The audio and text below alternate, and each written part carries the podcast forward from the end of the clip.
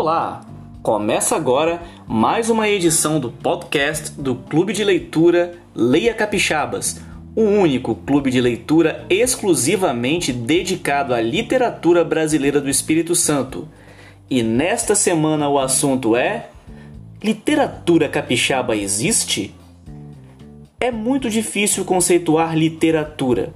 Segundo o pesquisador e professor Afrânio Coutinho, em sua obra A Literatura no Brasil, literatura seria uma, abre aspas, experiência humana, um sentimento, uma visão da realidade, uma transfiguração mercê de artifícios artísticos, fecha aspas. Em outras palavras, literatura seria uma criação humana artística expressa por meio de palavras.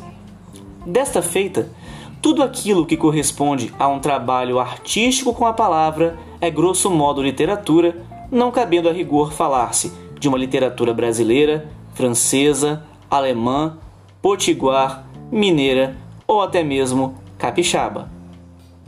Afonso Cláudio de Freitas Rosa, jurista, literato, ex-presidente da província do Espírito Santo, título que equivaleria hoje a governador de estado, e membro da Academia Espírito Santense de Letras, disse, em sua obra História da Literatura Espírito Santense, de 1907, abre aspas, certamente não quer inculcar que nesse pedaço do Brasil tenha florescido uma literatura vigorosa e autônoma, fecha aspas.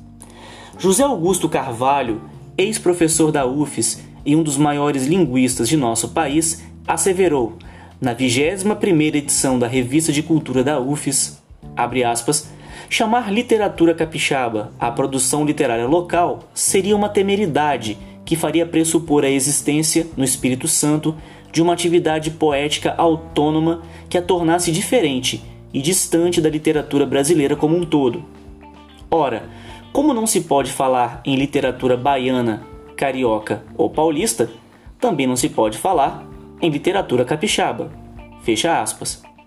Assim, não há que se falar em literatura capixaba, visto que não haveria, de norte a sul do Espírito Santo, traços que caracterizariam a produção literária do Estado como diversa das demais feitas no Brasil e no mundo. A título de nomenclatura, portanto, o certo seria se falar de uma literatura brasileira produzida no Espírito Santo, ou de uma literatura brasileira do Espírito Santo.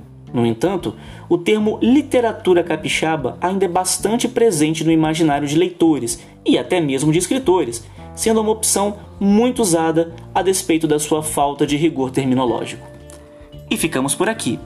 Não perca na próxima semana mais uma edição do podcast do Clube de Leitura Leia Capixabas, o clube que aproxima você da literatura brasileira produzida no Espírito Santo.